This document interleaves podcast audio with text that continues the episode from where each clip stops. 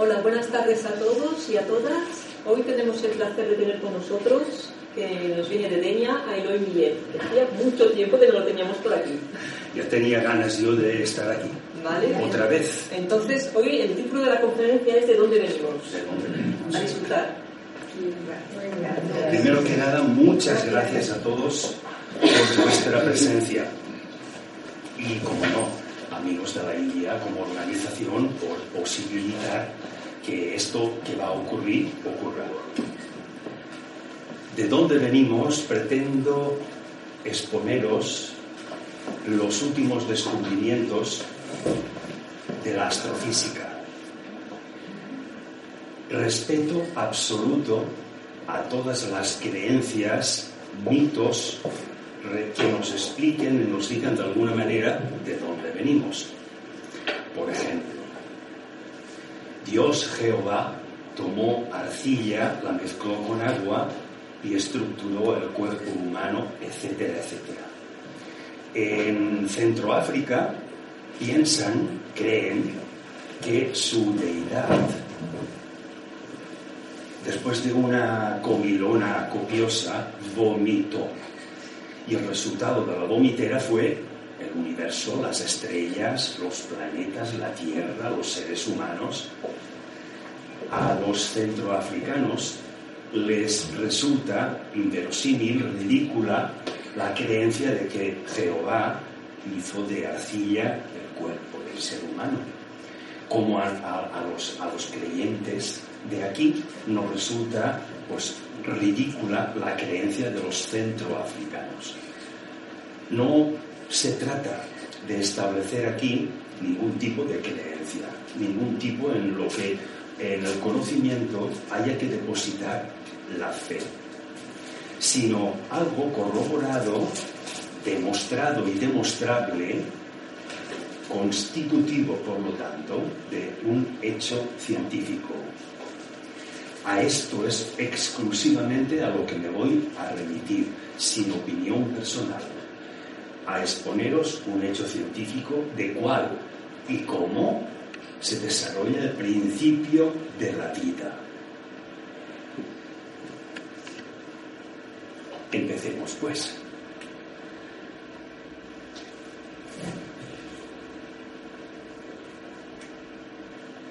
Vamos a empezar esta exposición de, de dónde venimos, o podríamos traducirlo también cómo empieza la vida, con una creencia antigua sobre la constitución del cosmos. Se debe a Claudio Ptolomeo en el siglo II de nuestra era, pero no es que Ptolomeo la descubrió o emitió esta afirmación, sino que, como muchos de aquella época, hicieron una recopilación. ¿Te lo?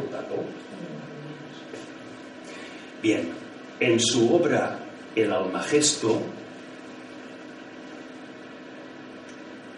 que es un tratado matemático, incluye este gráfico. Me detengo un par de minutos en él porque tiene noticias de interés. Aquí tenéis tres círculos. Tierra, agua y aire. Y el rojo, el fuego. Los cuatro elementos principales de Aristóteles. Luego, siete. Los siete viajeros los siete planetas. Planeta significa vagabundo, viajero. Los siete planetas.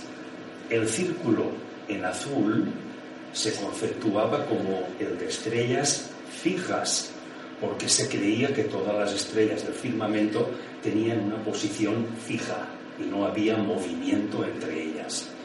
Y luego el último círculo, en morado, le llamaban el primum mobile, donde está el alma, la energía que alimenta o retroalimenta a todo lo que hay en su interior.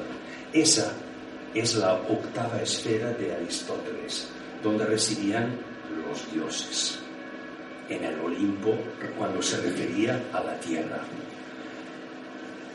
De ahí se derivan o pueden derivarse todas estas creencias y afirmaciones respecto de siete energías, siete rayos, todo basado en el número 7.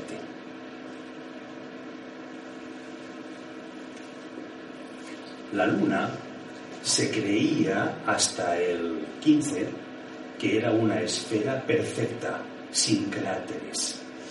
Gracias a Galileo Galilei, que fabricó su telescopio, pudo ver que la superficie lunar era irregular y con cráteres. Pero lo más interesante, y por eso os lo traigo aquí, es que se creía que estaba formada por una sustancia, la quinta esencia, el alcaest, la sustancia génesis de todo lo que existe. Hoy, y es lo que os voy a exponer someramente, sabemos, no creemos, podemos decir que sabemos que la quinta esencia, el origen de todo material mineral o material orgánico, por lo tanto, todo lo que tiene vida también, está en las estrellas. Vamos a ver por qué. Esta es una representación, que no de la Vía Láctea. El núcleo de la Vía Láctea hace que toda esta galaxia gire. El sistema solar se encontraría en ese punto de ahí. El sistema solar, Sol con sus planetas y todo lo que ello compone, está rotando alrededor del núcleo de la Vía Láctea a 900.000 kilómetros por hora. ¿Alguien nota algo? Yo no. La Tierra también tiene un movimiento de traslación alrededor del Sol y otro de rotación, pues uno de más de 100.000 kilómetros por hora y otro más de 60.000. Tampoco notamos nada. Bien. El año galáctico, es decir, el tiempo que tarda el Sol en dar una vuelta completa alrededor del núcleo de la Vía Láctea, para nosotros, metido con nuestro tiempo, son 250.000 años. ¿Cuál es la composición de todo este tinglado?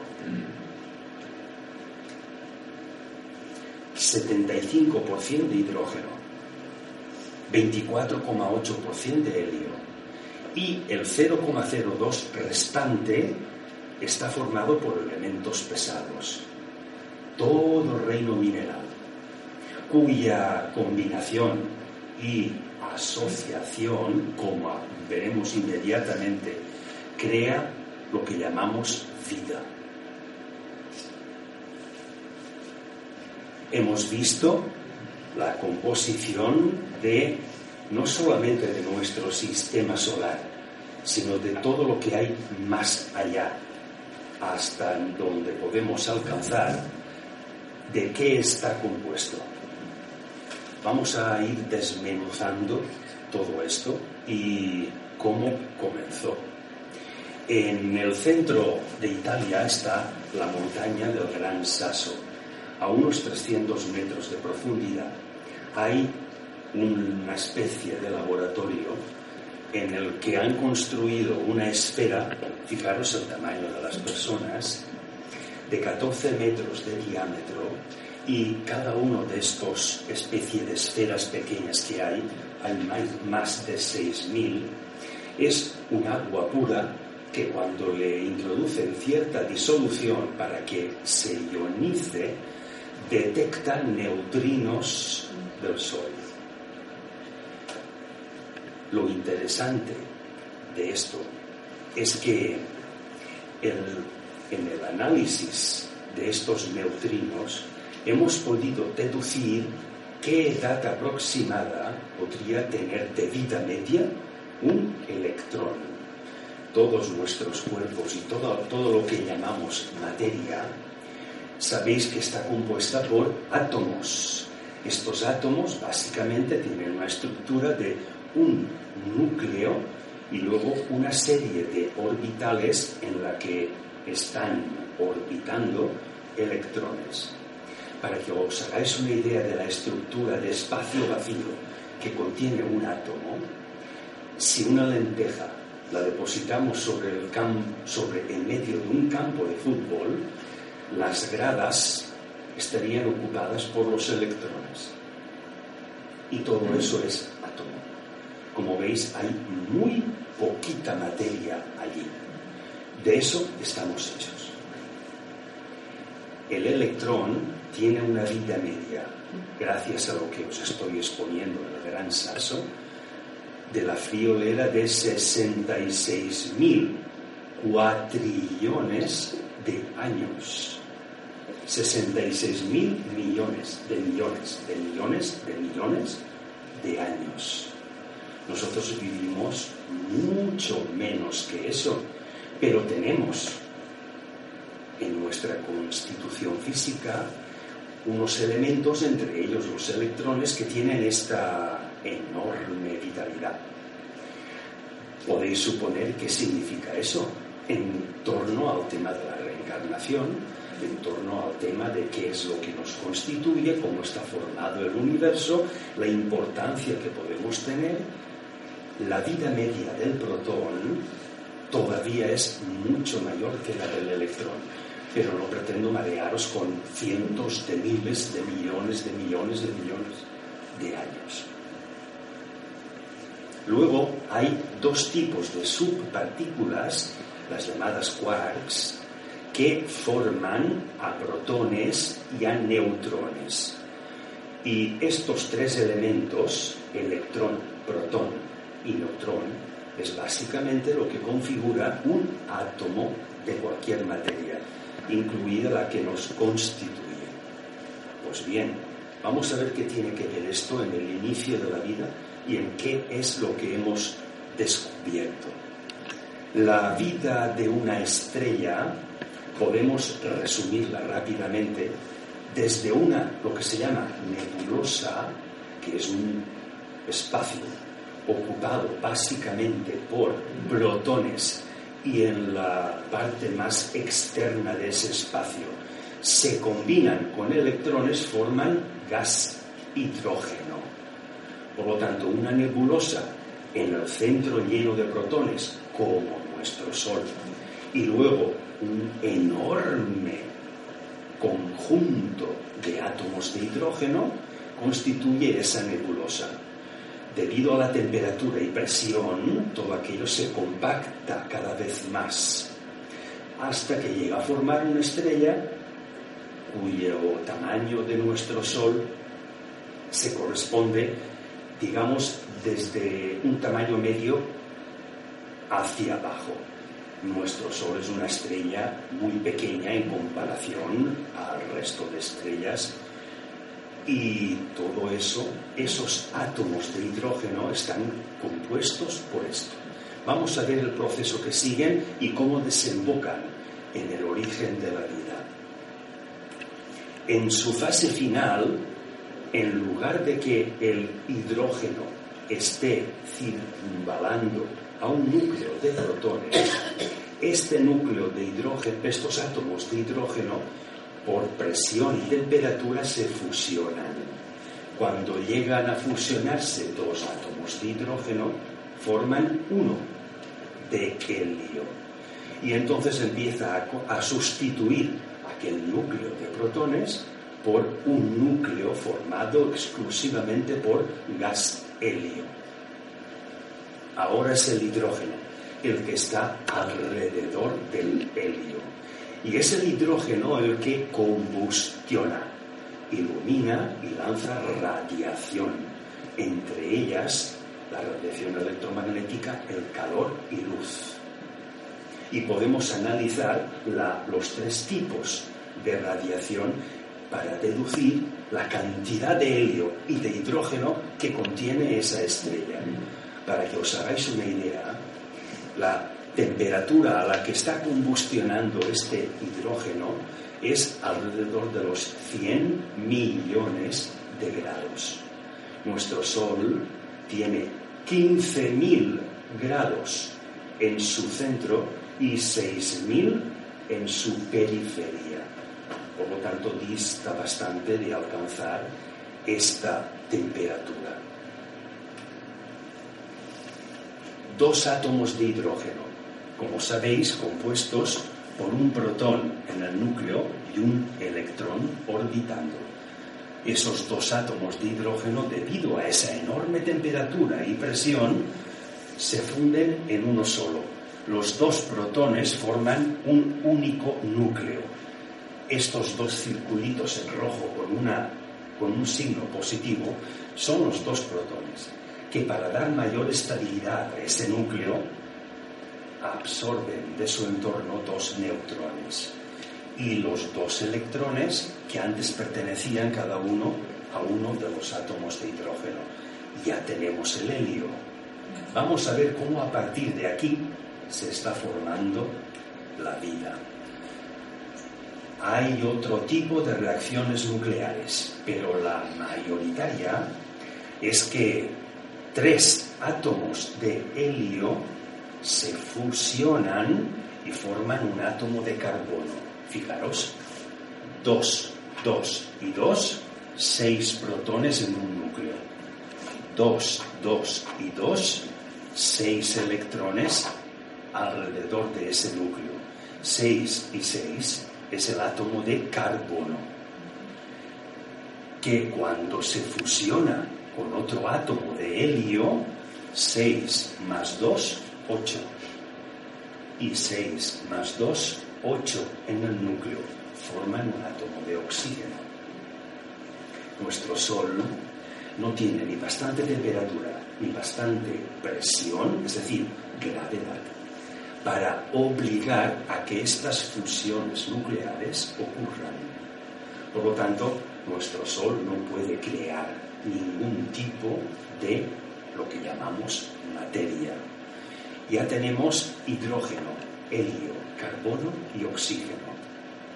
La última fase de esta explicación es el nitrógeno, cuando por el mismo proceso de fusión nuclear un átomo de carbono con otro de hidrógeno se fusionan y forman 6 más 1, 7, tanto electrones como protones. Ese es el átomo de nitrógeno. Volvemos a lo mismo. ¿Qué tiene que ver esto con el principio de la vida?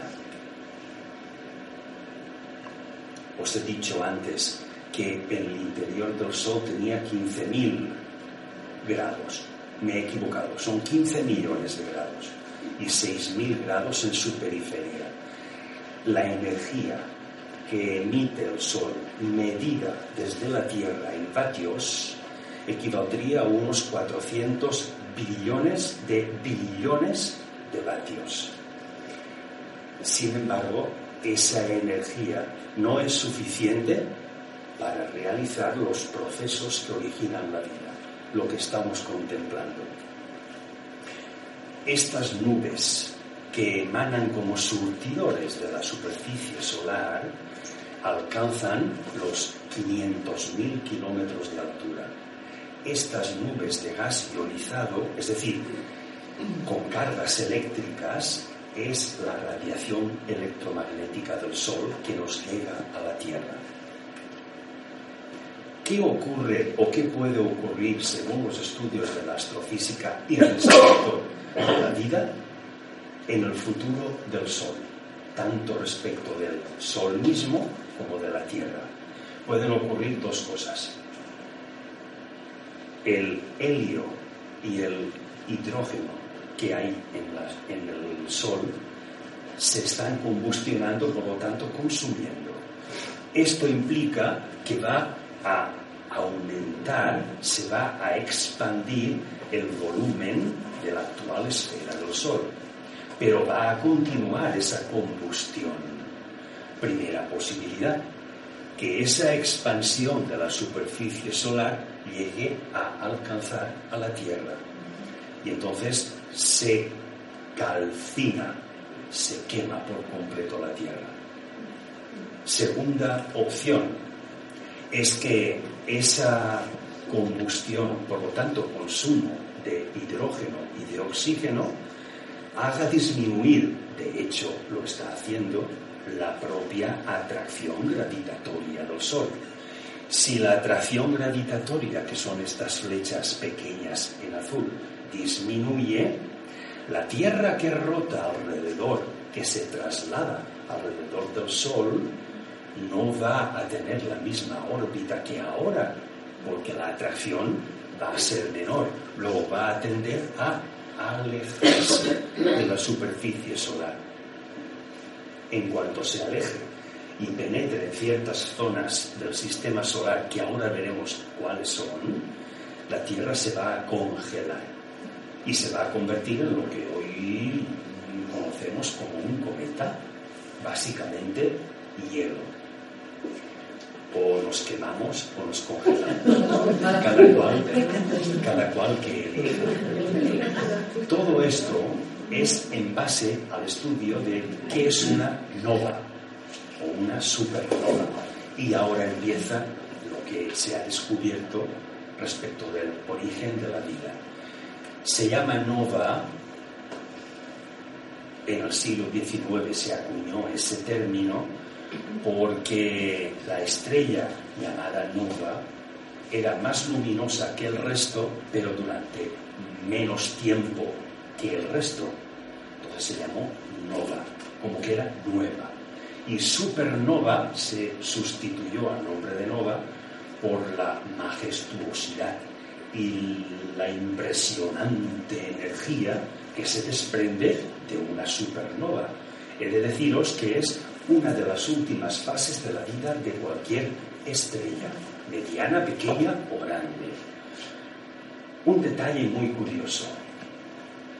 Toda esta fusión atómica entre hidrógeno, helio, carbono, oxígeno, etcétera, para formar elementos, hay dos combinaciones que predominan en todas, absolutamente todas, las supernovas que se han podido analizar. ¿Por qué? Y esto es curioso. ¿Por qué en el núcleo de toda supernova, por lo tanto de toda estrella casi al final de su vida, contiene una combinación de 13 átomos de helio? El helio tiene dos, protones y electrones. 13 por 2 son 26. Un átomo con 26 elementos es hierro. Y 14, en lugar de 13, 14 de helio, 14 por 2 son 28. Un átomo de 28 elementos es níquel. ¿Por qué todas las supernovas que se han podido analizar en su centro, en su núcleo, tienen un predominio de hierro y de níquel? Todavía no lo sabemos, pero sabemos que es hierro y níquel por la espectrografía. Continuemos con el origen de la vida.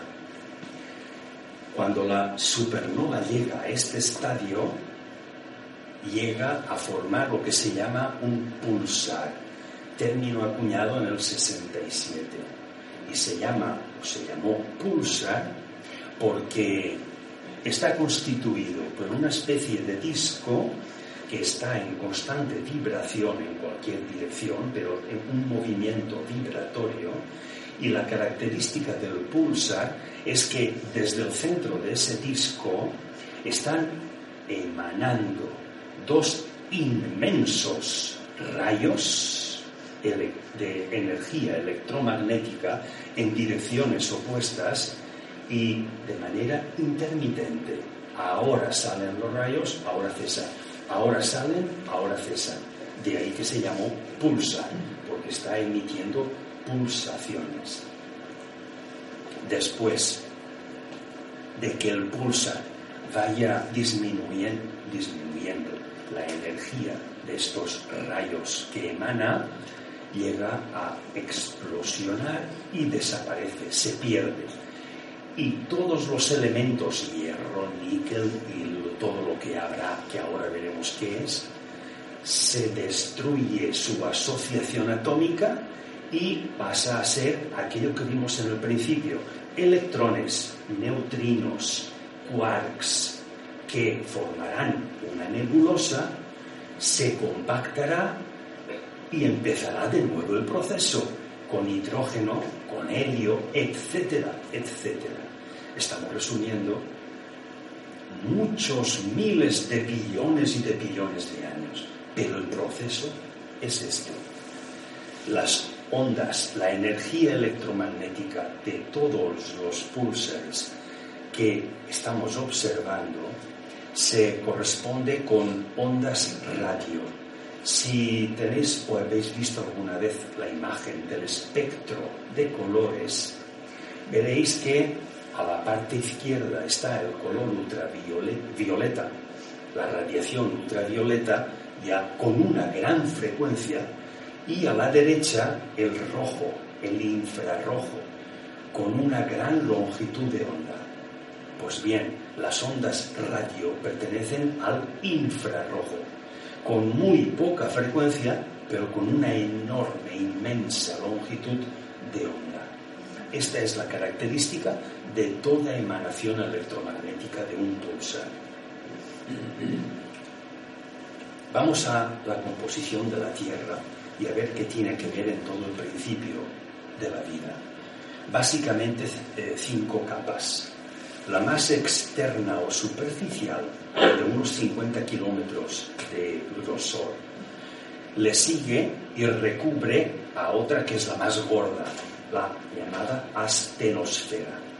Y la característica es que dentro de la astenosfera hay el llamado manto, que ya forma parte del núcleo, y dentro de ese manto una especie de esfera que es el núcleo propiamente dicho, de unos 6.800 kilómetros de diámetro y permanece alrededor de los 5.000 grados. Característica, el núcleo está formado básicamente por hierro-níquel, ¿Os recuerda a una estrella? Básicamente por hierro y níquel y luego elementos radiactivos, torio, torio, bario.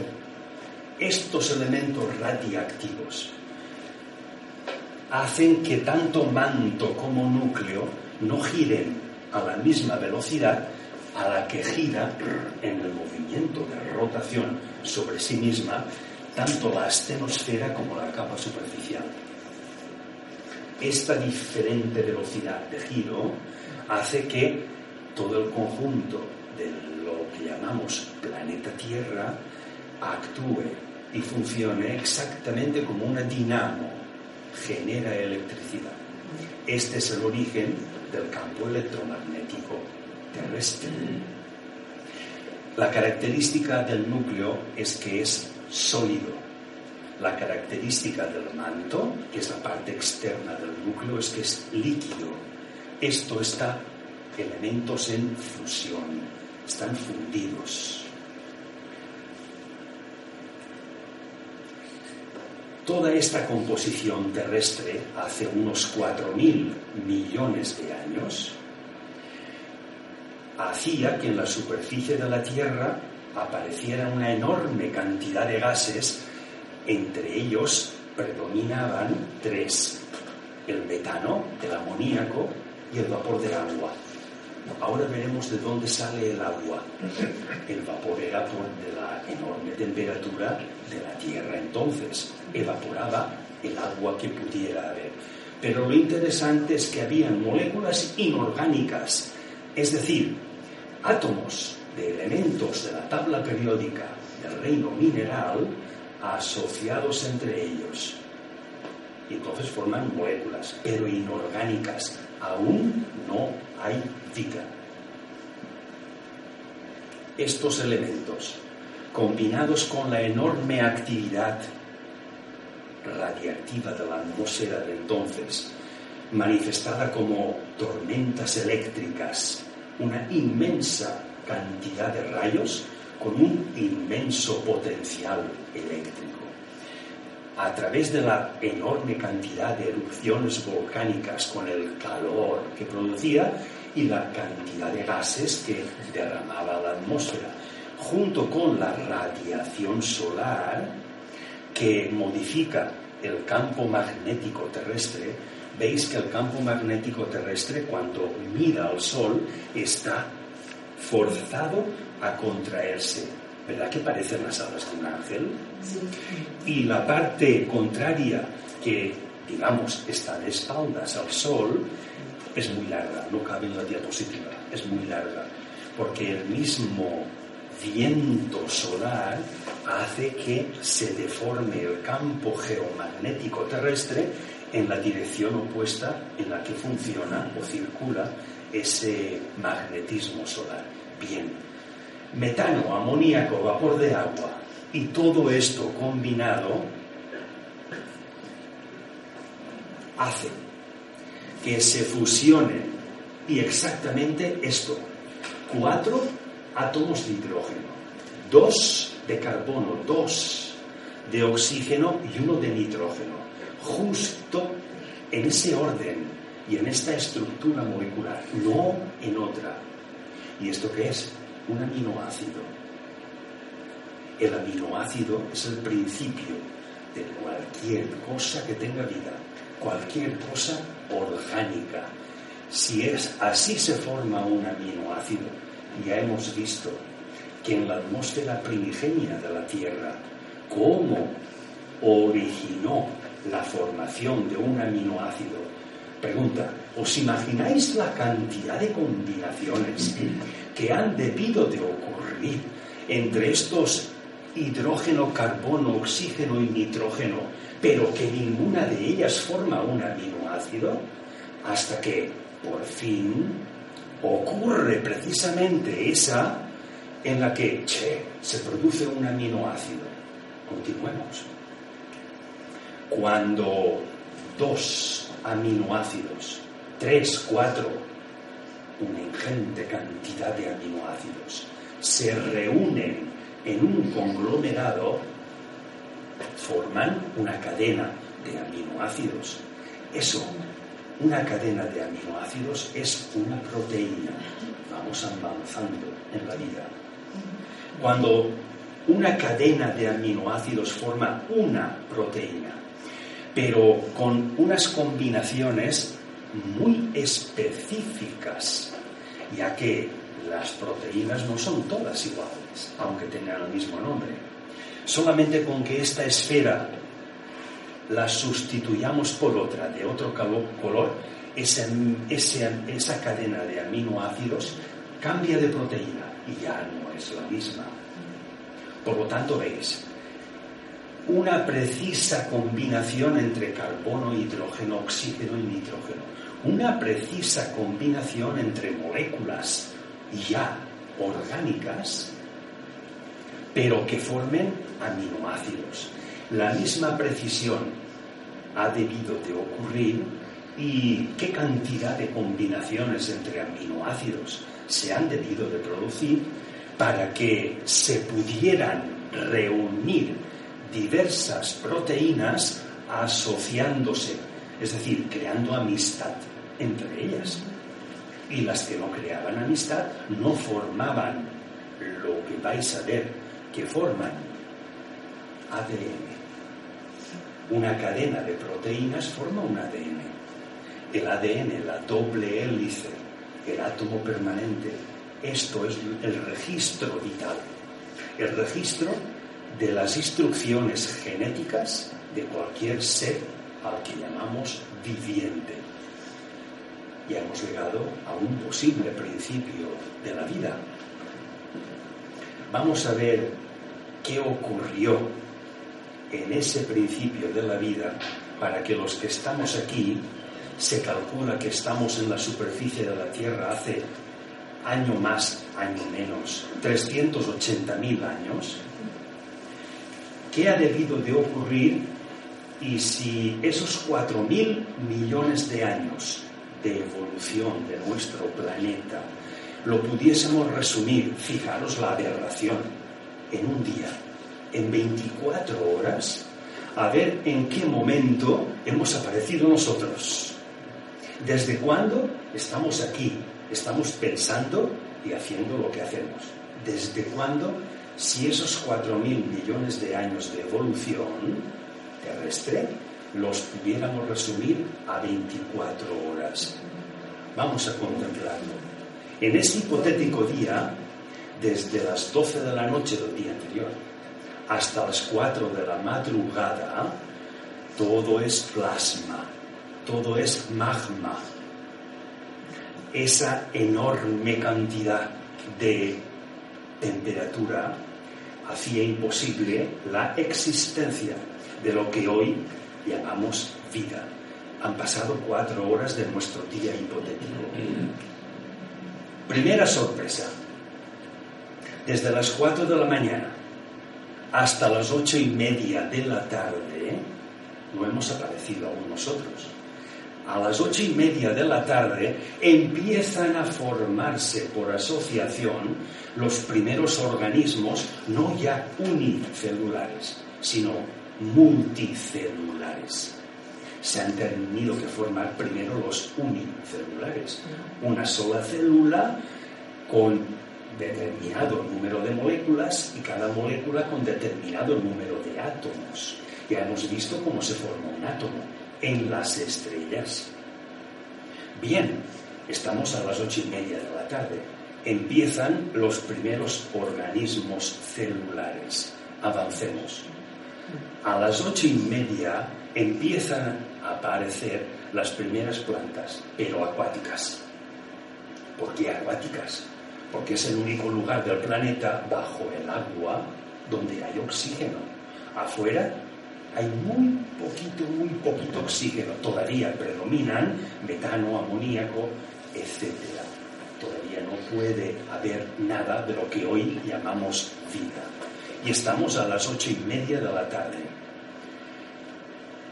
Cuando faltan diez minutos para las nueve, en el agua también empiezan ya esos organismos multicelulares a crear trabajos específicos dentro de cada grupo de células.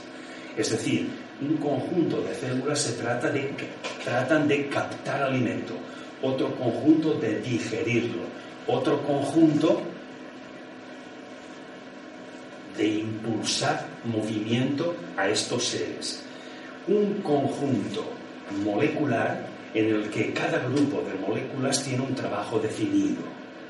Esto ya empieza a parecer un ser vivo, pero todavía no hay un ser humano sobre la Tierra.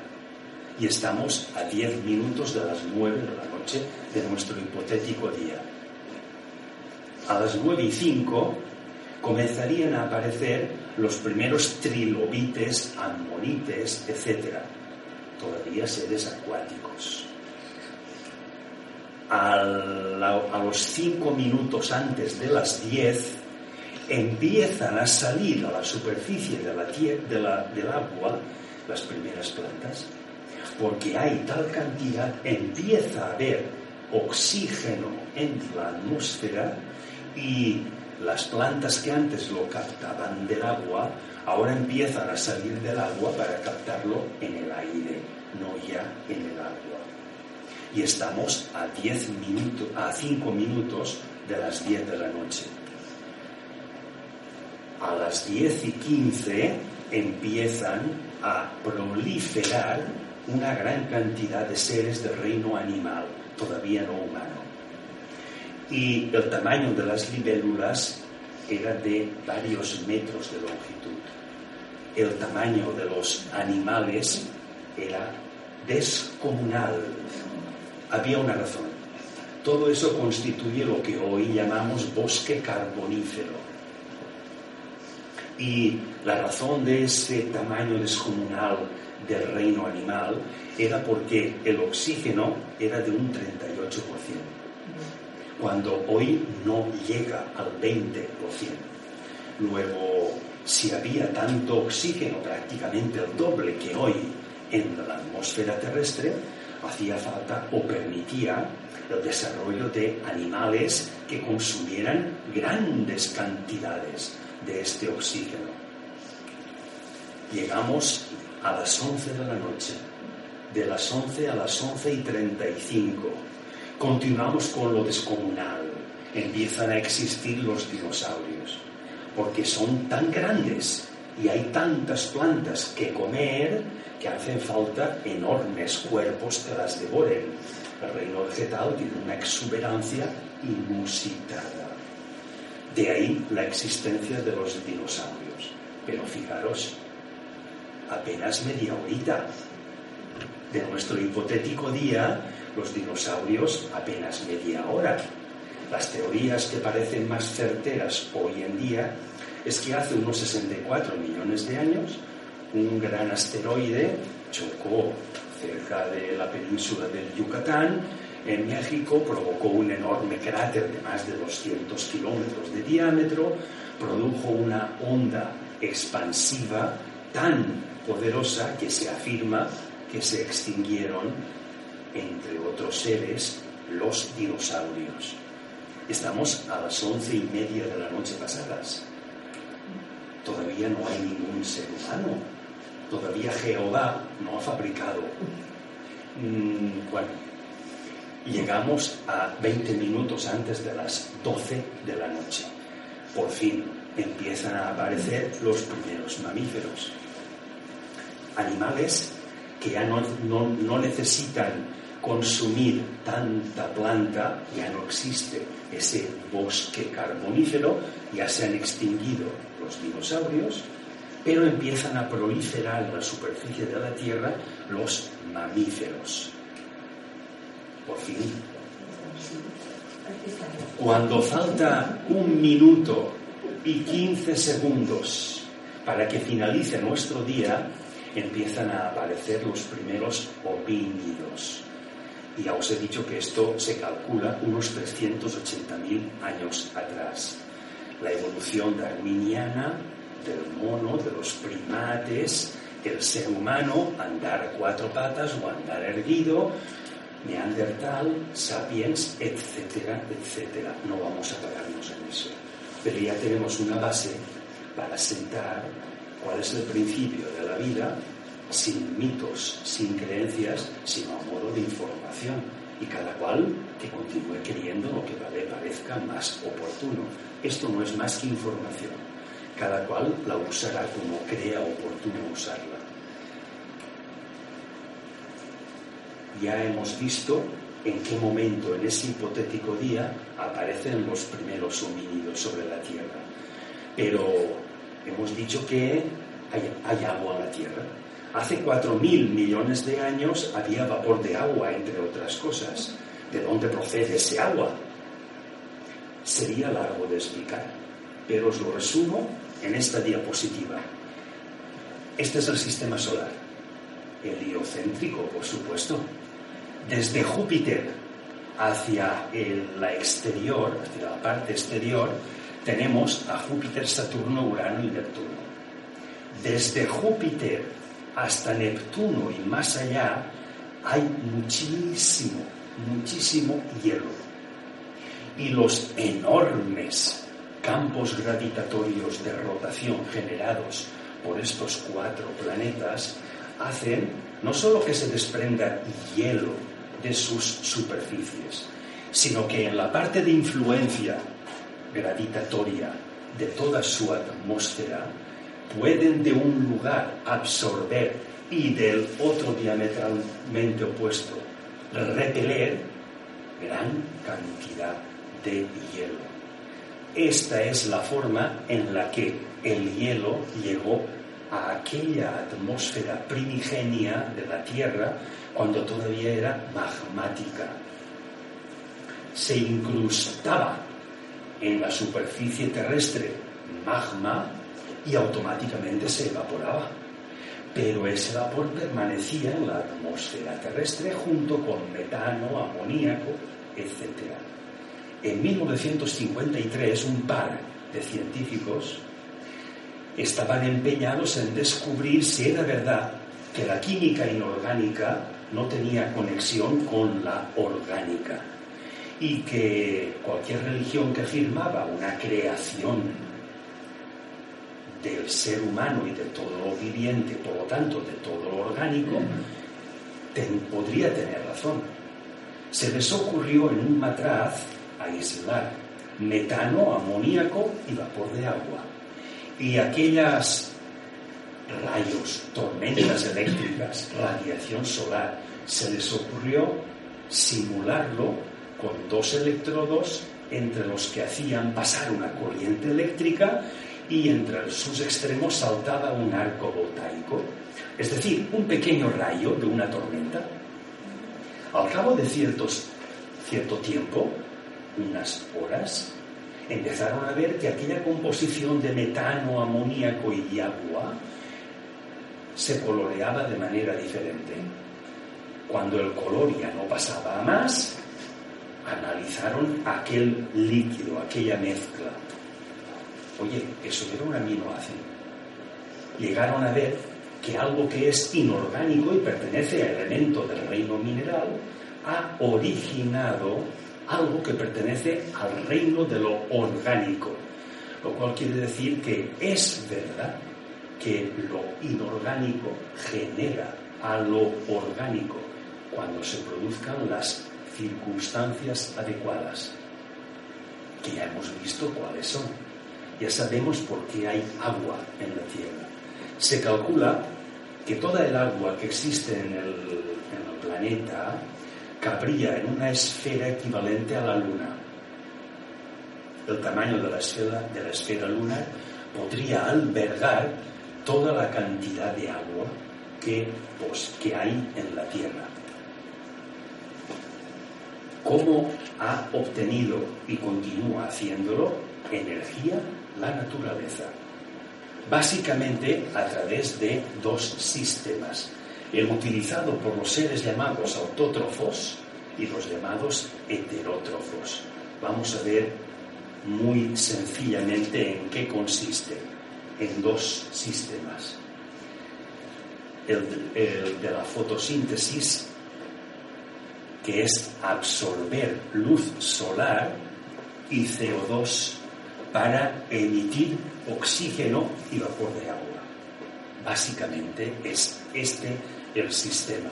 Pero quiero significaros un detalle. Podríamos ah, mm, enumerar muchos detalles, pero uno muy importante. Cuando llega primavera, el reino vegetal está absorbiendo de la luz solar, del espectro luminoso solar, los colores rojo y azul y las plantas en sus hojas están reflejando el color verde.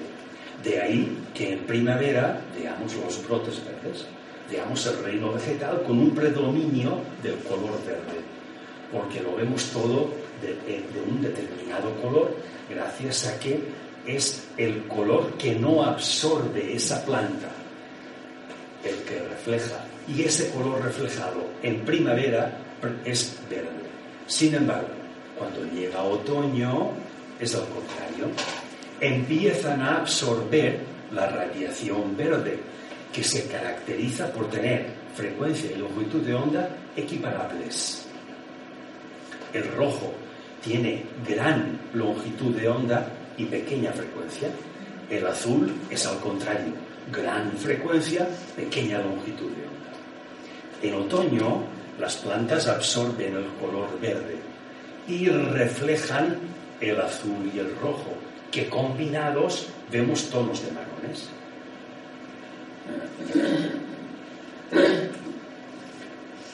El oxígeno molecular, aquellos ocho protones y ocho electrones, es tóxico. No podemos respirarlo, nos moriríamos. Hace falta que se fusionen dos átomos de oxígeno para que formen una molécula. Y es esta molécula la que podemos incorporar a nuestros pulmones. Luego veis que el oxígeno molecular O2 es lo que estamos respirando. Pero cuando ese oxígeno molecular se fusiona con un átomo de oxígeno, forma otra molécula, el O3 el O3 es el ozono. Ese olor que se desprende de la superficie de la Tierra cuando ha calentado a la Tierra el sol y llueve y emana una, un olor especial, eso, ese olor es ozono. Bien, sin la capa de ozono, en aquel tiempo primigenio en el que todavía no era suficiente el oxígeno y no habían plantas que salieran fuera de la superficie del agua, no había bastante ozono, toda la vida todo lo que era ser vivo era acuático, no había nada fuera, porque no había todavía ozono. La función que tiene el ozono respecto de la vida y para mantenerla es que hace que de los rayos UV los B no alcancen la superficie terrestre y solamente lleguen los A, son los no perjudiciales. Estos nos quemarían por completo. Y es la capa de ozono la que evita que los rayos UVA B no penetren en la superficie terrestre. Bien, el otro sistema que utilizan es la respiración. Nosotros respiramos y absorbemos oxígeno devolviendo CO2 a dióxido de carbono.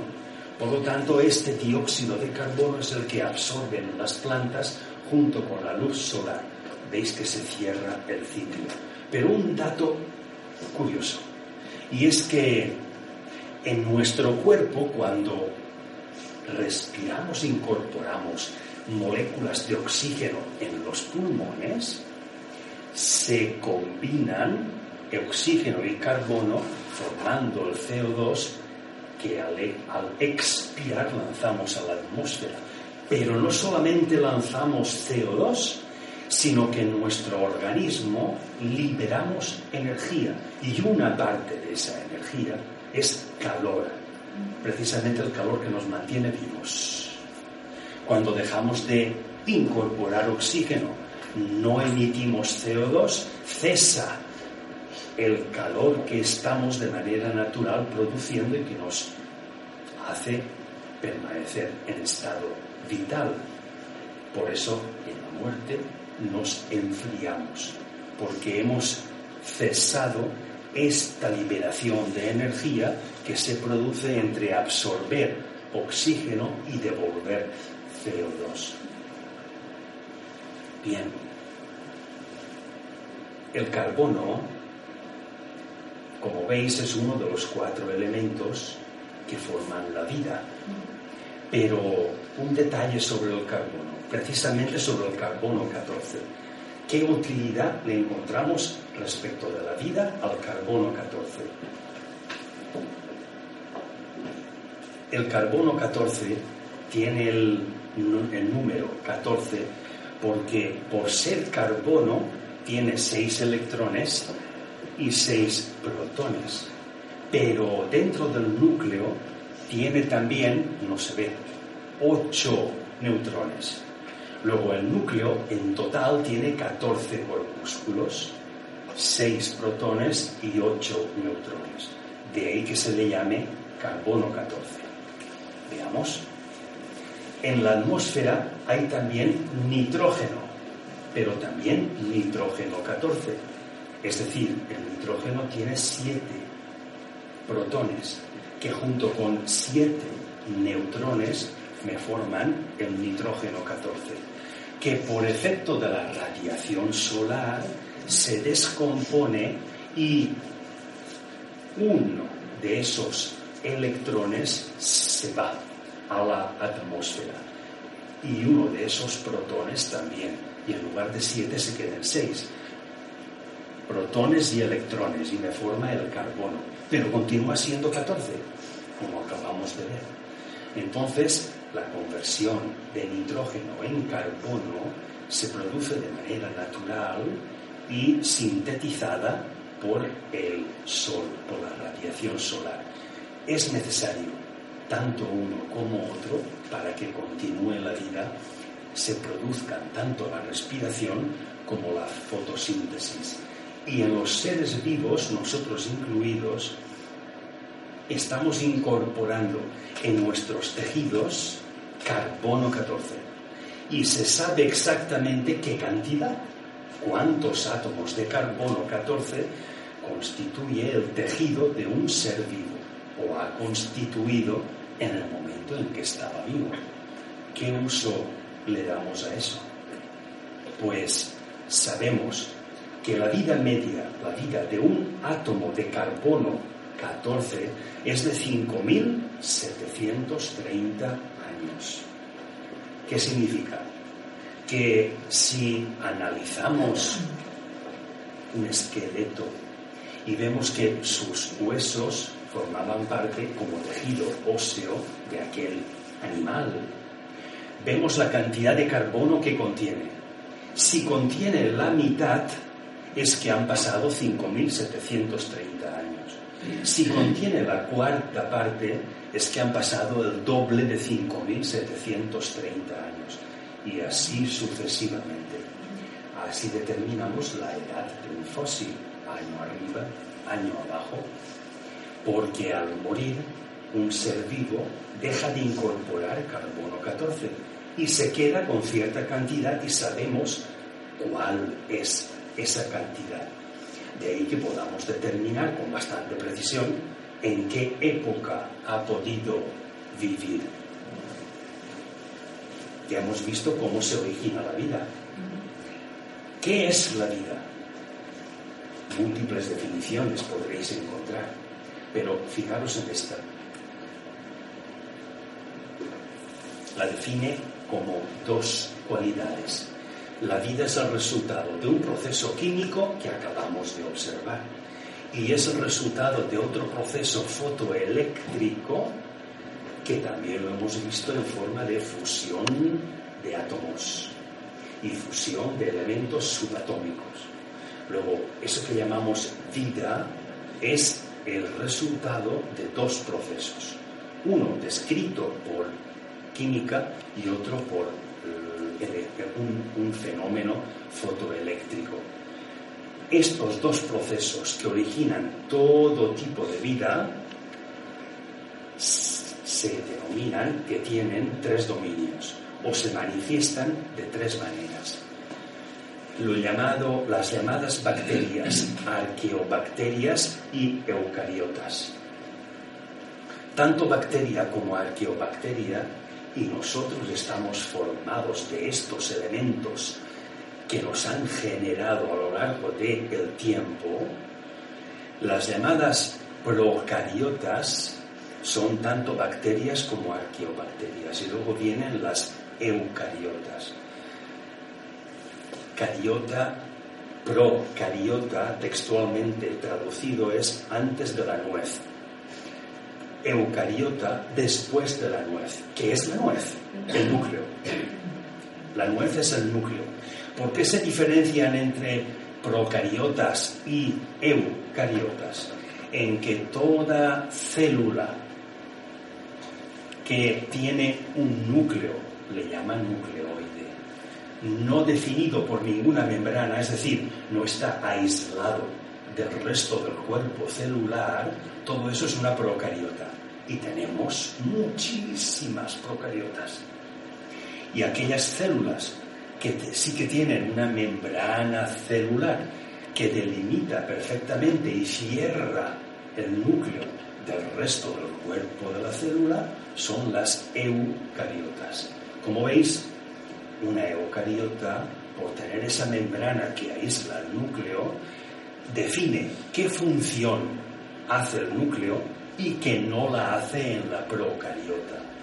Hay una función celular, pero no hay dos funciones, la del núcleo y la del cuerpo de la célula, como en el caso de la eucariota.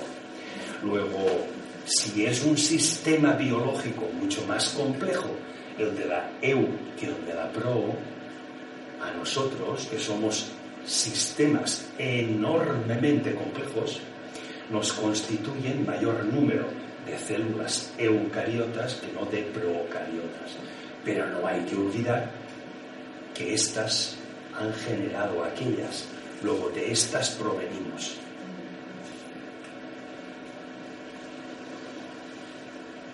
Hoy en día, eh, en la década de los 70, se descubrió los batiscafos que podían bajar a grandes profundidades en los océanos, que habían unas emanaciones volcánicas que al salir los gases iban solidificando y formando a cierta altura chimeneas, fumarolas.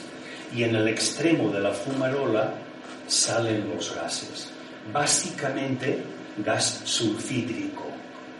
Pues bien, se creía que allí era imposible que hubiera nada, ni eucariota ni procariota, nada que tuviera vida, porque ese ácido sulfídrico impide cualquier modo de vida conocida hasta entonces, y porque la temperatura alrededor de esta fumarola es de aproximadamente 100 grados, agua hirviendo.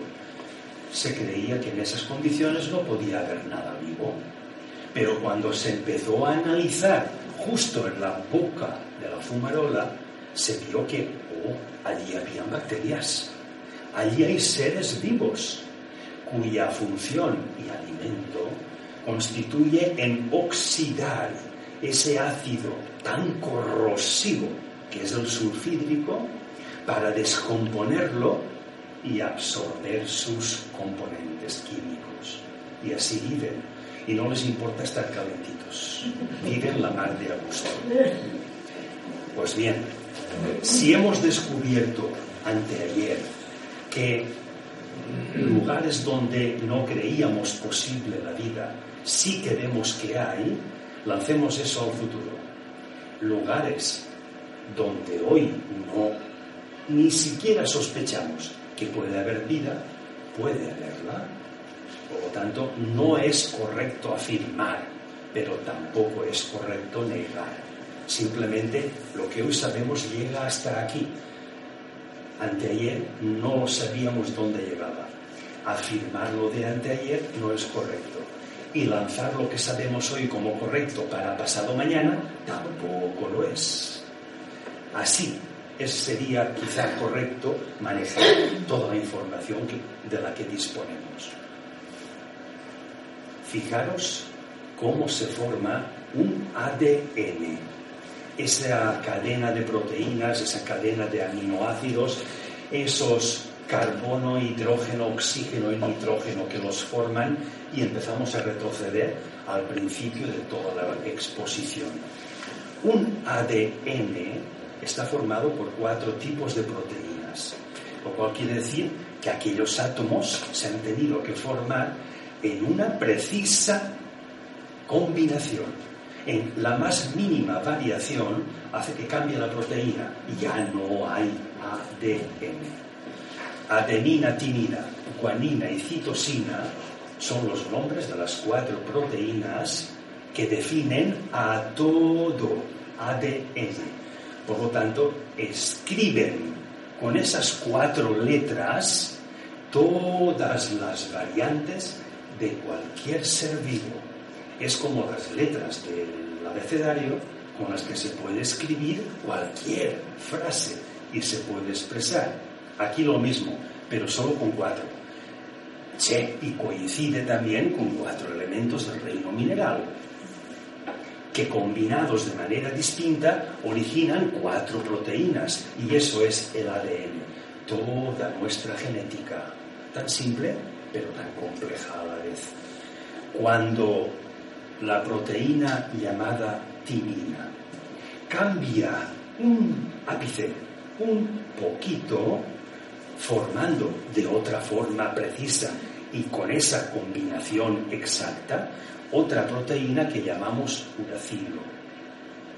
Las demás permanecen constantes, pero cuando la timina se sustituye por otra variante que es el uracilo, ya no es ADN, sino ARN. ¿De qué nos sirve el ADN y el ARN? Imaginaros, a ver si está aquí en una diapositiva, no, os lo digo de palabra. Que aquí a la derecha tengo el ADN, aquí en medio está el ARN y aquí a la izquierda está la proteína. El idioma que habla el ADN es completamente ininteligible, no lo puede entender la proteína. Y necesita al ARN para que le sirva de intérprete. Cuando el ADN tiene que cambiar, le dice a la proteína, cambia tu estructura molecular y cambia de proteína. Pero como la proteína no sabe lo que le está diciendo, es el ARN el que dice, oye proteína, que el ADN está diciendo esto. Y cuando la proteína ha cambiado, le dice, oye, ARN, dile al compañero ADN que ya he cambiado y tal. Y el ADN incorpora ese cambio a su estructura genética. Cuando pensamos de manera distinta y somos capaces de generar una acción distinta de la que estamos realizando, no solo se produce un cambio en la proteína que está consumiendo nuestro organismo físico, sino en nuestra estructura genética, en nuestro propio ADN. Cambia solamente porque cambies un poquito de pensar, pero ojo, con la cualidad de que conviertas en acción aquello que acabas de pensar y es novedoso. Si no lo conviertes en acción, ni cambiará tu proteína, ni cambiará tu genética de ADN. Por lo tanto, es inútil el ARN si no hay nada que traducir. ¿Veis el sistema? Pero el sistema depende de aquí, depende de que queramos cambiar. No estamos de acuerdo con una situación, provoquemos otra nueva. Cambiamos, pensemos en una nueva situación. Ese cambio empieza a conectar neuronas en nuestro cerebro que no estaban conectadas hasta ese momento y hace que esté aumentando el magnetismo cerebral. Por la sencilla razón de que están activas mayor cantidad de neuronas que antes y cada una de ellas emite un impulso eléctrico la suma de esos impulsos eléctricos genera un campo magnético cerebral que aumenta de acuerdo al número de neuronas activas. Un cambio provoca es el acto que mayor número de neuronas activa y conecta por primera vez. Y ese cambio, cuando se lleva a la acción, esto es el otro 50%, provoca una absorción de distintas proteínas por parte de nuestro metabolismo. Es entonces cuando la proteína le dice al ARN, eh muchacho, dile al compañero ADN que yo acabo de cambiar así. Luego, que adapte ese cambio a mis planos genéticos. De manera de que aparentemente soy la misma persona, pero mi estructura proteínica no es la misma, mi estructura genética tampoco lo es. Y si eso se traduce en que un electrón tiene una vida media de 66.000 cuatrillones de años, ese electrón que forma parte de esa proteína que acaba de cambiar tendrá la experiencia de ese cambio y cuando vuelva a formar parte de otro organismo, sea del que sea y sea donde sea, llevará esa experiencia de cambio al nuevo organismo. Por lo tanto, la asociación atómica que se producirá después no puede ser la misma que la que era. Ha evolucionado. Y todo se evoluciona porque hay aquí un cambio de pensamiento y produce un cambio. Estamos quizá, desde este punto de vista, constantemente originando vida.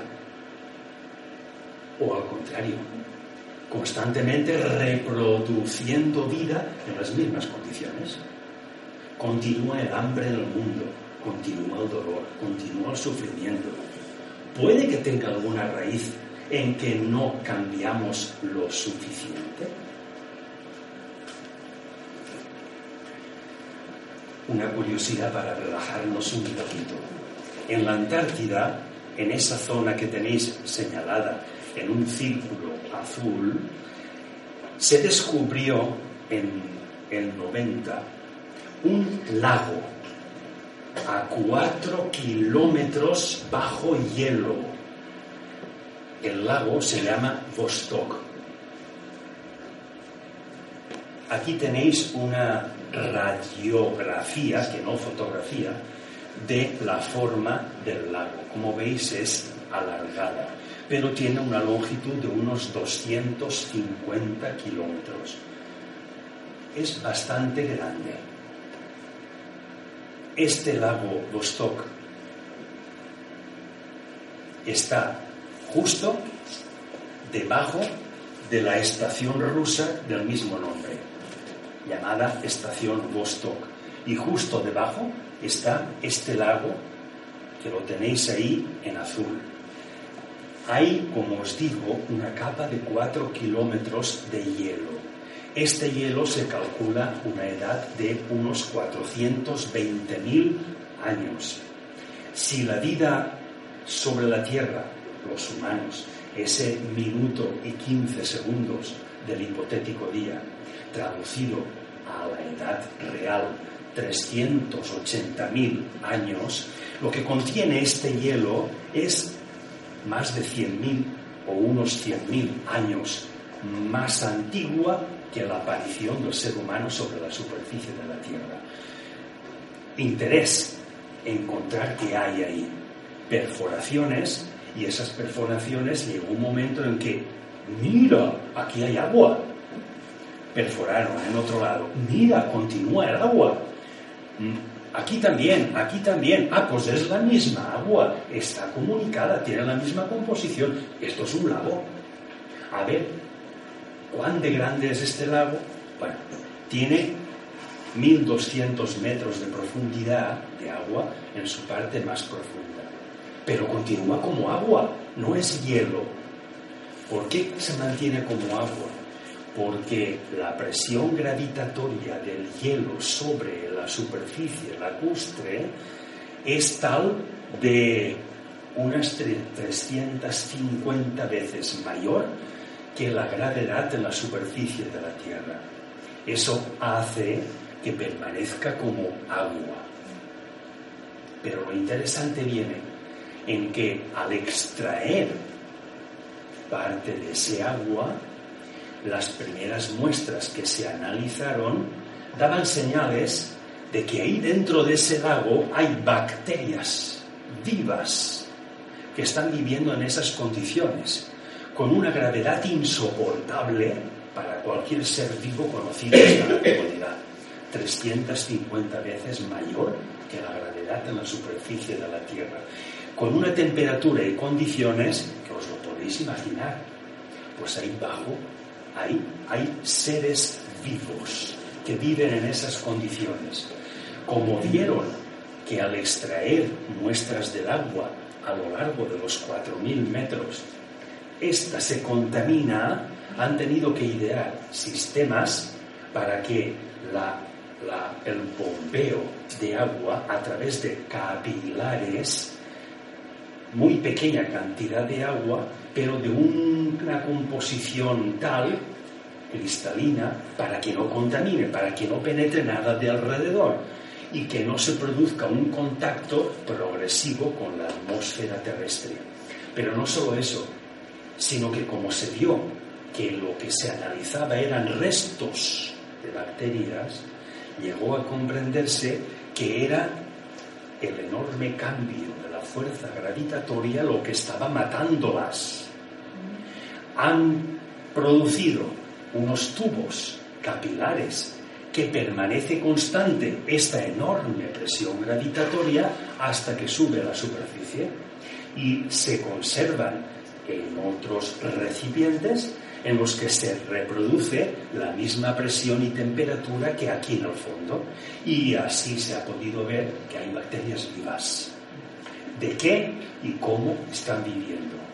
Pero lo interesante es que allá donde creíamos que era imposible la vida, se está produciendo.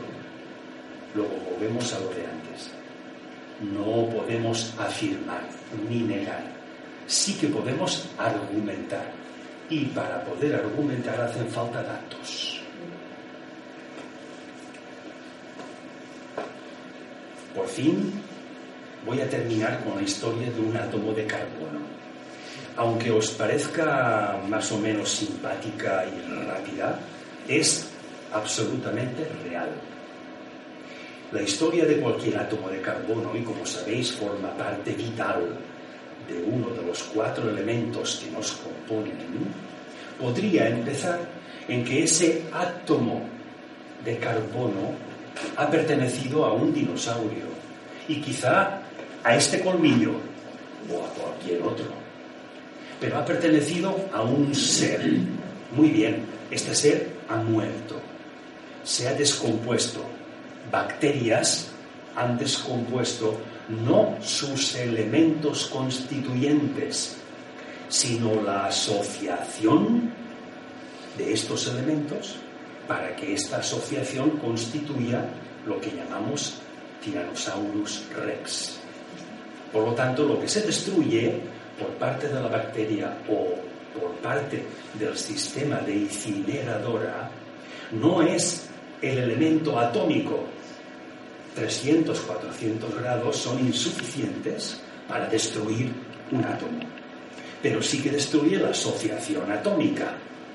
Por lo tanto, las bacterias, como el fuego, pueden destruir cualquier asociación de cualquier ser vivo. Muy bien, ya tenemos al dinosaurio todo descompuesto y desechito.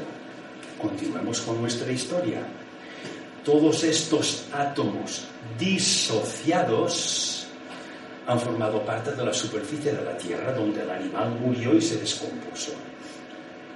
Llueve.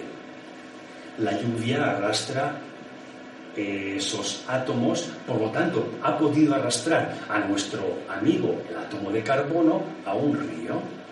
El río desemboca en el mar. En el mar se concentran átomos, entre ellos más átomos de carbono, que por ser elementos más pesados que la densidad del agua, regresan al fondo marino y forman un sustrato, fango, en el que continúan descomponiéndose asociaciones atómicas, pero no los átomos. Luego nuestro átomo de carbono, si al descender al fondo marino estaba asociado a otros átomos, hay otras bacterias aquí que descompondrán y desharán esta asociación. Pero nuestro átomo de carbono continúa tan feliz aquí, sin ningún tipo de cambio. Ese fondo marino, el mar igual que hoy es tierra y antes ha sido mar, o al revés, debido al movimiento de placas tectónicas. Nuestro átomo de carbono ha podido salir a la superficie y salir del medio acuoso y formar parte de otro terrestre. Si está en el fondo de la Tierra a cierta profundidad, puede salir a la superficie en cualquier erupción volcánica. Y la temperatura del magma volcánico no es suficiente para destruir a un átomo.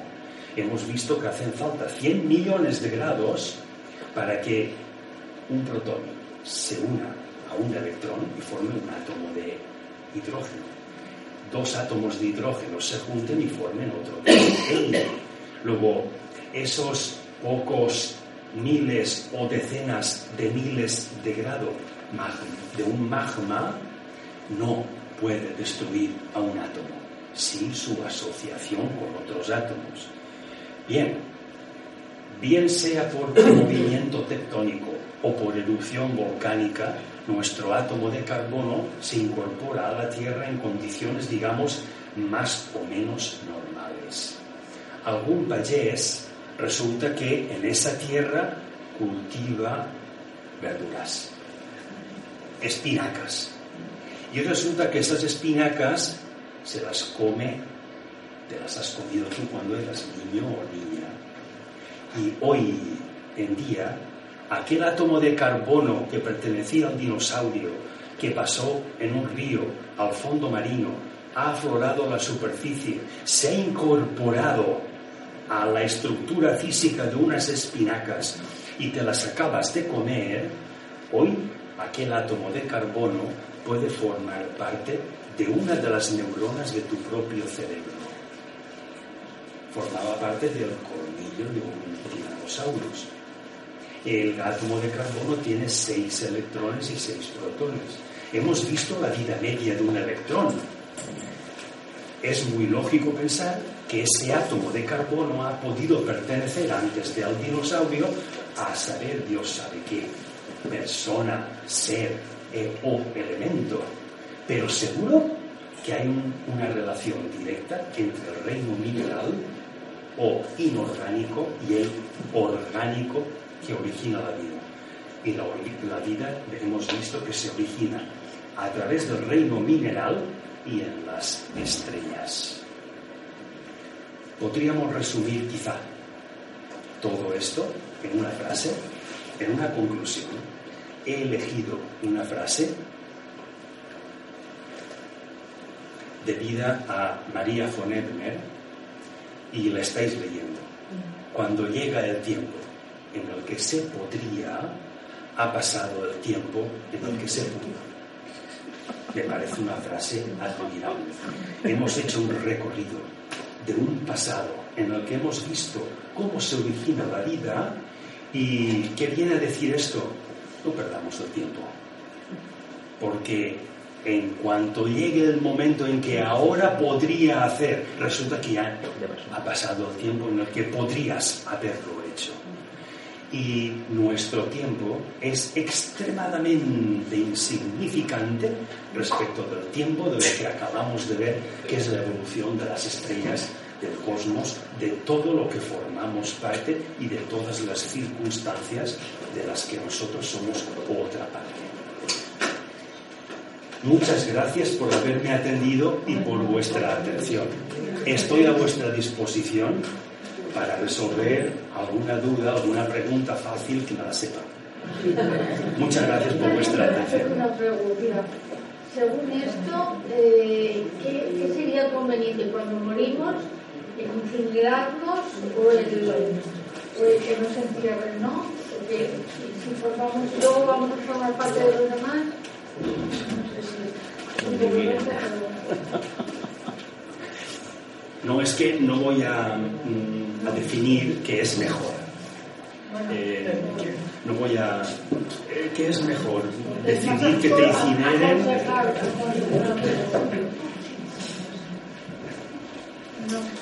Lo que es mejor. Realmente podemos enriquecer la vida después de. Por el tema del carbono. Lo que está claro es que independientemente de que nos incineren, incineren nuestro cuerpo o de que nos entierren, eh, la descomposición o asociación molecular se va a producir en la incineración más rápida que en el otro modo. Pero el resultado va a ser exactamente el mismo. Entonces, entonces la, utilidad de un átomo de carbono o de los elementos que nos constituyen y lo que es más importante, la experiencia acumulada durante nuestra vida, de los cambios que hemos sido capaces de hacer, porque hemos convertido un pensamiento en acción y esto ha iniciado un movimiento en la proteína para que el ADN cambie. Esa experiencia de cambio genético, aunque ya no tengamos hijos, no os preocupéis, lo va a recoger la propia naturaleza humana durante el tiempo de evolución humana.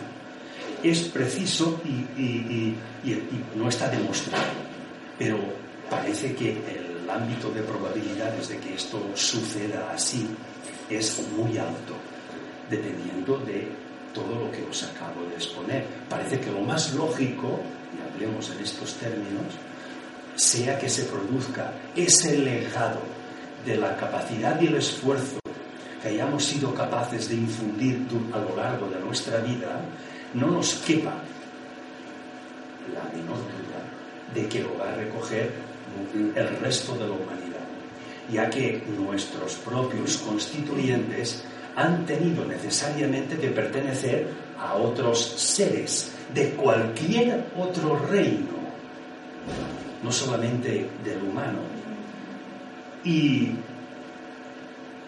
os, no sé si lo he contado aquí alguna vez, pero acostumbro a, en estos términos, contaros un, un hecho.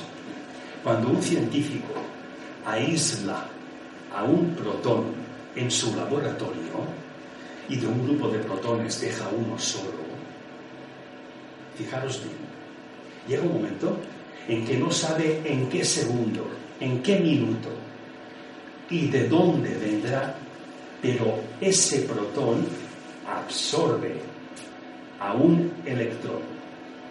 Y si hay dos protones, son dos electrones.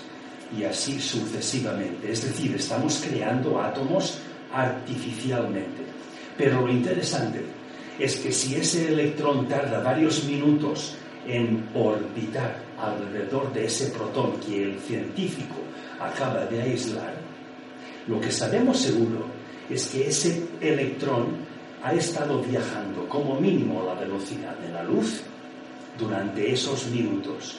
Luego viene de mucho más allá de nuestro propio sistema solar. Quizá venga mucho más allá de la propia eh, galaxia Vía Láctea, a saber de dónde viene, a saber qué experiencias de construcción y de cambios genéticos lleva consigo ese corpúsculo que llamamos electrón. Pero la experiencia esa la tiene el científico en su laboratorio en ese momento. ¿No es este un hecho tremendamente significativo? Que el científico no pueda saber ni por dónde va a venir, ni cuándo va a venir, pero sabe que va a venir. A lo mejor viene inmediatamente, pero a lo mejor tarda minutos. ¿De dónde vendrá este corpúsculo? No lo sabemos. Pero las teorías, las creencias, podríamos replanteárnoslas en todo lo que la ciencia está sabiendo y descubriendo. Y cuando afirmemos algo, como por ejemplo lo que las tribus de Centroáfrica dicen respecto de que somos el resultado de una vomitera de su divinidad. Eso que nos parece absurdo a aquellas gentes les parecerá igual de absurdo nuestras propias creencias. Vamos a discutir lo absurdas que son o lo certeras, ni una cosa ni otra. Pero si incorporásemos algo de lo que la ciencia expresa, que es muy poquito, y la ciencia sabe muy re poquito, pero si pudiéramos incorporar algo de lo que constituye un hecho científico, quizá despejaríamos de una vez por todas gran parte de nuestras creencias. ¿Os imagináis el cambio genético que en la humanidad esto produciría? ¿Os imagináis el esfuerzo que podríamos ahorrar a nuestros hijos, nietos, a los que vengan más allá, que no tengan que esforzarse en separarse de una sociedad por su religión o por sus creencias o por sus costumbres y tradiciones? ¿No crearíamos una humanidad quizá más fraternal y más comprensiva? Porque al no haber distintas creencias, comprenderíamos mejor al otro, nos resultaría mucho más fácil. Pero si el porcentaje de todo lo que vemos en el universo respecto de lo que se llama energía oscura. Es el 74%. El 22% es de la materia oscura. Ambos suman un 96%. ¿Qué queda? Un 4%. Ese 4% es todo lo que llamamos materia, incluidos gases y líquidos. Luego, si sabemos algo científicamente hablando, muy poquito respecto de ese 4%, Imaginaros lo poquito que sabemos. Y del otro 96%, de eso es de lo que no sabemos. Por lo tanto, si fuéramos capaces de eso tan poquito y tan pequeño e insignificante que es lo que sabemos, y científicamente considerado como hecho científico, por lo tanto, repetible por otras personas y demostrable por cualquier otra persona esto lo, incorporara, lo incorporásemos a mitos, creencias, desaparecerían las religiones, desaparecerían los rencores, las rencillas, las controversias de que si yo creo esto, pues yo creo en lo otro, pues mi verdad, mi palabra es más sagrada que la tuya, mi autoridad. Podríamos hacer un cambio genético en un tiempo récord que propiciara que como el átomo de carbono se ha incorporado a la vida de otro ser, habiendo pertenecido a otro y así sucesivamente, en esta escalada de pertenencias a, seres distintos, sus elementos, electrones, protones, neutrones, llevarían consigo la memoria y la experiencia de una asociación con unas características que no se repetirán las de las asociaciones anteriores, sino las de la última asociación, que es la más energética. Tener en cuenta que cuando un electrón orbita más lejos del núcleo de un átomo, más energía absorbe de ese átomo, porque tiene que rotar a mayor distancia, pero a la misma frecuencia que los que están rotando a menor distancia. Lo cual quiere decir que si tiene que aumentar con la misma masa su velocidad, necesita más energía. Es cuando pisamos el acelerador del coche y consume más gasolina. Pues lo mismo pasa con el electrón. Cuando el electrón se acostumbra a vivir en un orbital atómico que está absorbiendo determinada cantidad de energía, el momento en que abandone a ese átomo, no volverá a asociarse con otro protón que no le ofrezca como mínimo la misma cantidad de energía. Lo cual quiere decir que lo que ha aprendido lo usará. Y la experiencia que le hayamos podido infundir la usará en una nueva asociación de una mayor jerarquía evolutiva que las asociaciones a las que ha pertenecido en cuerpos anteriores, en materias anteriores. ¿Veis todo el conjunto? Pues si lo veis, creo que he cumplido parte de mi objetivo y estoy Una cuestión. Dime. No, estoy por aquí. Ah. Escuchando tenemos aquí a Vicente una frase de él que no conoce bien, que dice, el ángel, si hay algo que conmueve al ángel es el estímulo de la acción. O sea, podríamos decir que la acción es creadora, el estímulo de la, de la, de la acción es creadora. Cuando estimulamos esa acción, podemos crear también Yo cuando me refiero al ángel no me refiero evidentemente a un señor con alas, me refiero a energía porque hay, es creador esa acción. Hay otra frase que viene a decir más o menos lo mismo y Vicente la repetía también con, con frecuencia. El hombre piensa, el ángel ejecuta.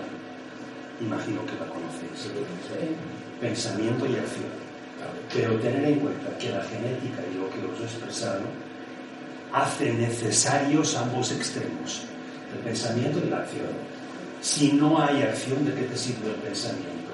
Se queda en lo más denso y útil para ti, que es el deseo. Y si deseas algo es porque eres incapaz de hacerlo, por eso lo deseas. Cuando ya tienes algo, dejas de desearlo. ¿Por qué? Porque lo has convertido en acción. Esa acción acabamos de ver que se incorpora a tu árbol genético, ADN, y ya sabemos qué es lo que sucede con el ADN. Hay otro detalle que demuestra que lo que como experiencia asume cualquier corpúsculo, tanto atómico como subatómico, llega a toda la humanidad. Y es, bueno, pues todas esas creencias de, la incineración y de la descomposición de la, de la materia todo esto no puede destruir más que la asociación, pero esa experiencia queda implícita ahí. Hay una correlación entre el ADN y la proteína respecto del ARN, que hemos visto que necesitamos el ARN para que traduzca lo que se comunica entre ambos. Pero a través del carbono 14, este es el detalle, se ha podido determinar que seres humanos fósiles que han vivido mucho antes que nosotros tenían más cantidad de ARN que nosotros. Lo cual quiere decir que el intérprete entonces tenía que saber hablar más lenguas. tenía que ser más capaz. Por eso había más cantidad de ARN, porque los extremos, ADN y proteína, era muy difícil que se pudieran comunicar y hacía falta a alguien que supiera mucho traducir en muchos idiomas. Hoy en día, porque tenemos menos ARN, porque hemos transformado en este cambio evolutivo pensar y hacer, el hombre piensa y el ángel, y el ángel ejecuta, hemos transformado una parte de nuestro ARN en ADN a través del cambio y de la modificación genética. Luego, si eso lo lanzamos hacia el futuro, no es lógico pensar que la humanidad del futuro tendrá menos ARN que la de hoy.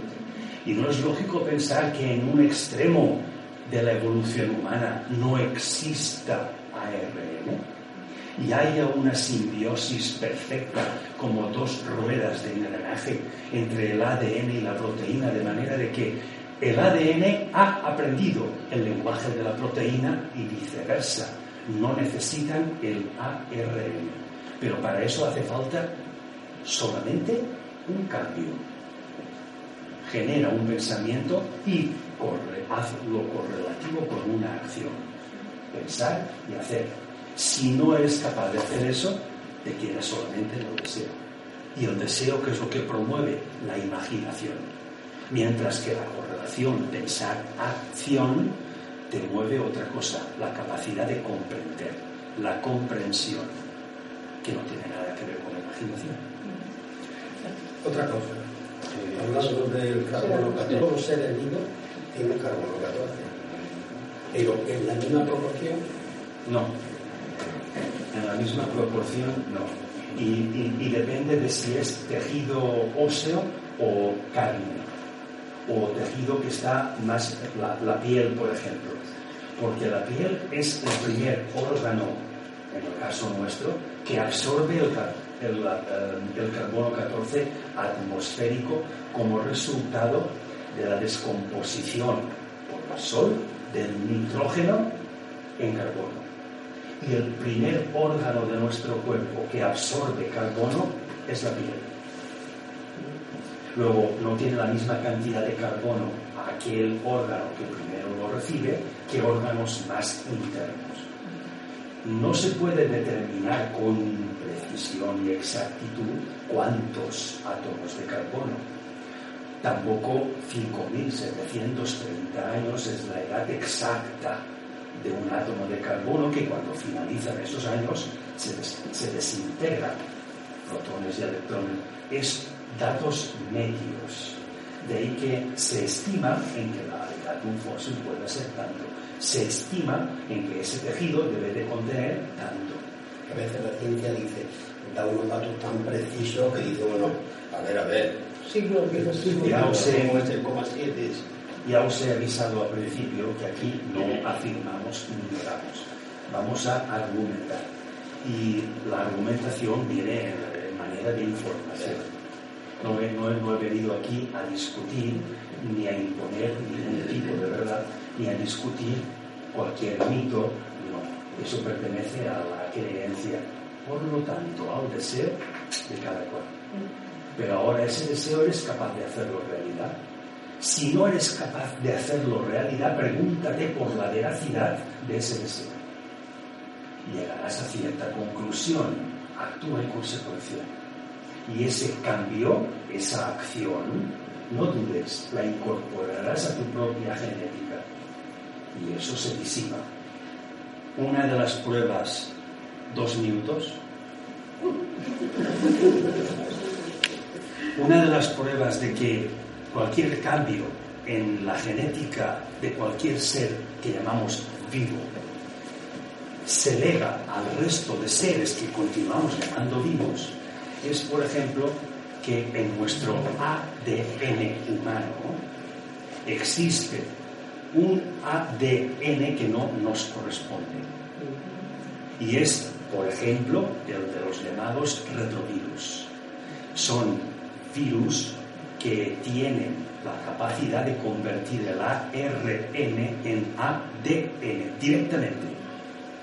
Y esta capacidad la usan para que cuando ya son ADN, por lo tanto determinada cantidad de proteínas, se adhieren a las paredes de nuestras células, de las células de cualquier tejido. Y esta adherencia a las paredes celulares es con una finalidad, para que cuando nuestro ADN humano reproduzca a esa célula, lo reproduzca a él también. Por eso se convierten en ADN y para que la célula lo confunda con el propio ADN humano. Conclusión, hay una gran cantidad de proteínas que forman el ADN humano que no son humanas, pero que se incorporan al organismo humano cuando un organismo humano deja de tener vida y deja de estar caliente porque ya no absorbe oxígeno y no devuelve CO2. Y esa reacción, que es la que produce calor en un ser vivo, deja de producirse. Luego, todo esto veis que está conjuntado y parece que no hay cabos sueltos. Luego, esto es argumentar. Lo otro es afirmar. Cuando expresamos cabos sueltos y no podemos justificarlos de ninguna manera. Muchas gracias por vuestra